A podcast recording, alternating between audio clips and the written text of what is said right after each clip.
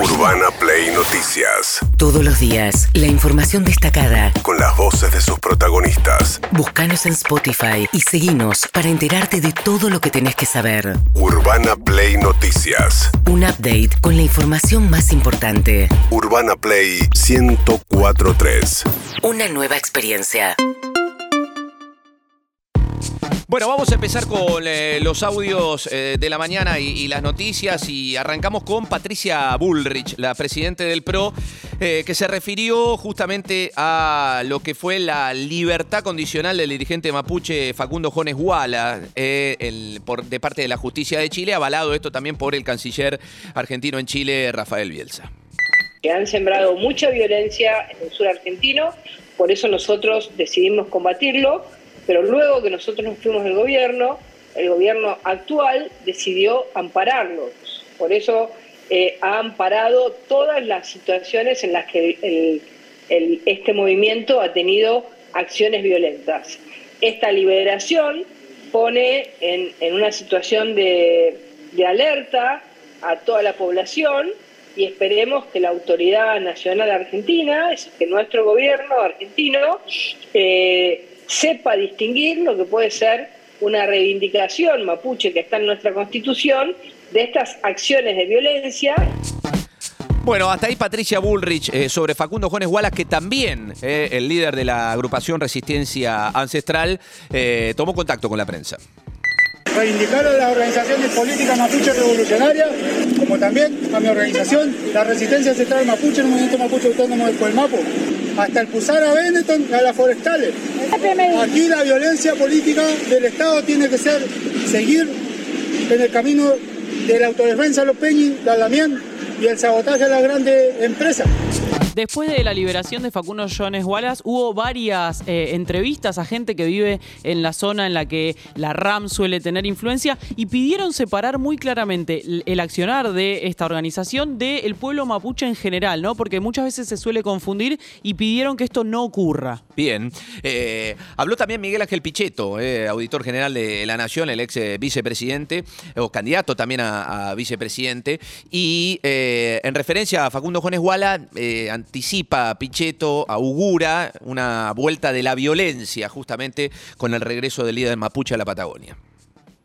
Lo conozco de cuando era joven, de cuando vendían artesanías en Bolsón. También sé cómo ha sido el proceso de radicalización de esos sectores. Ahí anduvieron dando vueltas los montoneros. Sobre Juana está bajo la jurisdicción de la justicia chilena, que le ha dado la, la pena condicional después de haber cumplido una parte de la condena. Ahora, lógicamente que es un factor que va a ser un factor de complejidad cuando vuelva a Bariloche. Sabemos que va a aumentar la conflictividad y lo que se requiere es un Estado argentino preparado, que deje de jugar a- al jueguito de- del Estado autónomo mapuche y actúe de manera preventiva y represiva cuando cometan delitos. Este reclamo es frecuente en la oposición, esto de que las fuerzas de seguridad federales, sobre todo, que son las que son enviadas cuando hay algún conflicto, estén listas para ir rápidamente si hay algún tipo de enfrentamiento en la zona patagónica. La semana pasada la ministra de Salud, Carla Bisotti, eh, anunciaba la llegada de 5 millones de vacunas eh, Pfizer a, a la Argentina para eh, chicos de entre 5 y 11 años antes de la vuelta a clases. Se viene justamente la, vuelta a la, escolaridad de parte de los chicos y Jaime Persique, el ministro de Educación, sobre el tema vacunación. tenemos la, la propuesta de vacunar en las escuelas y un- donde se ha vacunado en las escuelas ya se ha vacunado eh, la campaña ha sido mucho más este, exitosa que en otros lados ¿no? Santiago del Estero tiene niveles de arriba del 80% de, de, de, éxito en la, en la vacunación y eso porque ha vacunado en las escuelas, que es donde están todos los chicos al mismo tiempo, organizados, los papás no andan dando vueltas por distintos vacunatorios de la ciudad, sino que en la escuela se vacunan. Vos tenés escuelas muy muy grandes que tienen muchos chicos, que, entonces con un operativo vacunás a, ca- a casi mil pibes. Bueno, esto fue adelantado hace casi dos semanas por el ministro Persic, pero todavía no hay ninguna noticia concreta de cómo se va a implementar. Tuvo éxito en Catamarca, tuvo éxito en Santiago del Estero, tuvo éxito en La Rioja, pero no hay eh, Ustedes saben que yo soy hijo referencia. de un riojano también. Exacto, no hay referencia de cuándo y cómo se va a poner en marcha. Bueno, eh, Eduardo López, infectólogo, los especialistas también están eh, opinando eh, respecto de lo que ya es un tema y es la supuesta obligatoriedad eh, para aplicarse la, la vacuna contra el coronavirus. Yo creo que una vacuna que se ha utilizado mi- miles de millones de dosis y se ha vacunado prácticamente a hemisferios o a continentes, si usted quiere, ¿no? Frente a una enfermedad que nos ha producido una enorme cantidad de casos, más de 200 millones, si no me equivoco, creo que la vacuna debería ser obligatoria. Si usted lo quiere hacer obligatoria por los grupos de mayor riesgo, podemos negociarlo en ese sentido. Lo que no me parece que todavía se sostenga como una vacuna de emergencia. Esto ya está en discusión en el Congreso para cuando haya eventualmente sesiones extraordinarias. Juan Carlos Alderete, diputado, presentó un proyecto para que esto sea así, pero el gobierno nacional salió a decir muy claramente que no va a ir por esa vía, la de la obligatoriedad, va a ir por la vía de la persuasión. Nicolás Kreplak, ministro de Salud de la provincia, dijo que iba a ir por la parte obligatoria, pero el gobierno nacional no va por ahí. Bueno, vamos a escuchar a Daniel Funes de Rioja, el presidente de la UIA, eh, en referencia al postergado, al complicado este, escenario del acuerdo con el Fondo Monetario Internacional. Desde el punto de vista interno, obviamente, el Omicron es un dato que tenemos fuerte, por ende, cuánto nos dura con esta intensidad. Eh, eh, ah, puede haber otra ola, estas son incertidumbres concretas y después está el tema de eh, los problemas propios, es decir, el, el- el arreglo de la deuda. eh, ¿Y por qué el arreglo de la deuda? Porque nosotros necesitamos eh, crédito para inversión, para equipamiento, este, para, eh, pa- pa- para insumos y, y todo esto depende de ese contexto y aspiramos a una estabilidad macroeconómica que nos permita efectivamente crecer el 5%. Bien. Ojalá que eso sea así. Sobre el acuerdo con el Fondo Monetario Internacional, en este caso con este, algo más de, de ofensiva para con eh, Martín Guzmán, para con el ministro de Economía, habló Miguel Ángel Pichetto, el auditor general de la Nación. Este ministro, que además era un pasante en la facultad ahí con Stiglitz, que habla pavadas porque está pago desde el gobierno o desde algún sector. Entonces dice que la Argentina es extraordinario, cómo se ha recuperado.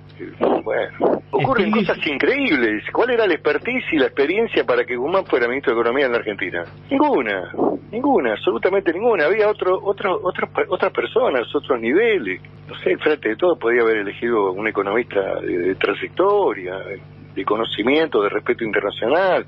Tenía varios para elegir. Stiglitz es una persona totalmente devaluada en Estados Unidos, no respetada.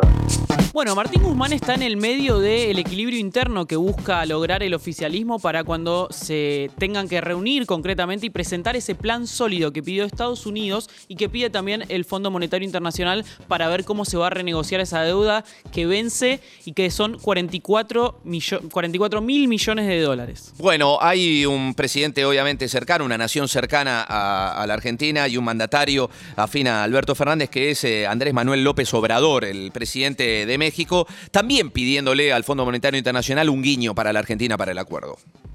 Y aprovecho para hacer un llamado al Fondo Monetario Internacional con el propósito de que le den un trato justo a Argentina, que asuma el Fondo Monetario Internacional su responsabilidad en el endeudamiento excesivo de Argentina y que no quiera ahora ponerles condiciones que van a empobrecer más al pueblo argentino y a debilitar por completo al gobierno argentino si aplica esas medidas que les está recomendando el Fondo Monetario Internacional.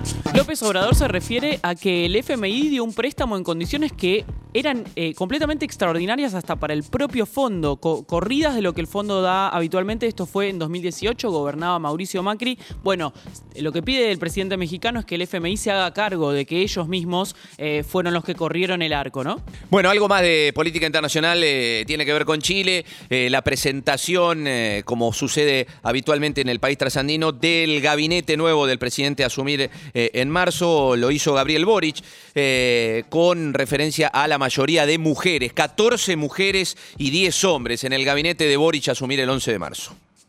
Este equipo va a trabajar por ustedes y para ustedes construyendo el camino que en conjunto hemos trazado. Porque tenemos la convicción de que la inmensa mayoría de los chilenos y chilenas demandan cambios estructurales que hagan posible tener una vida digna, en donde el lugar donde uno nace no determine en el lugar en que uno muere. Sabemos que estos desafíos complejos no se logran de la noche a la mañana y por eso con este equipo vamos a estar siempre pendientes, escuchando. Nos interesa mucho escuchar a quienes están en sus casas, a quienes viven en carne propia las vicisitudes y las desigualdades del modelo de desarrollo chileno. Lo decíamos más temprano, por primera vez Chile va a tener en su línea sucesoria, no tiene vicepresidente, ese cargo lo ocupa el ministro del Interior, si hay que reemplazar al presidente. Isquia Siches nunca había sido una mujer, este también es un dato respecto de este gabinete, que, eh, bueno, tiene mayoría de mujeres en un mundo en el que hay mayoría de mujeres, ¿no? Digo, todavía llama la atención, pero un poco tiene que ver con eso también, o debería tener que ver con eso. Seguramente. Urbana Play Noticias.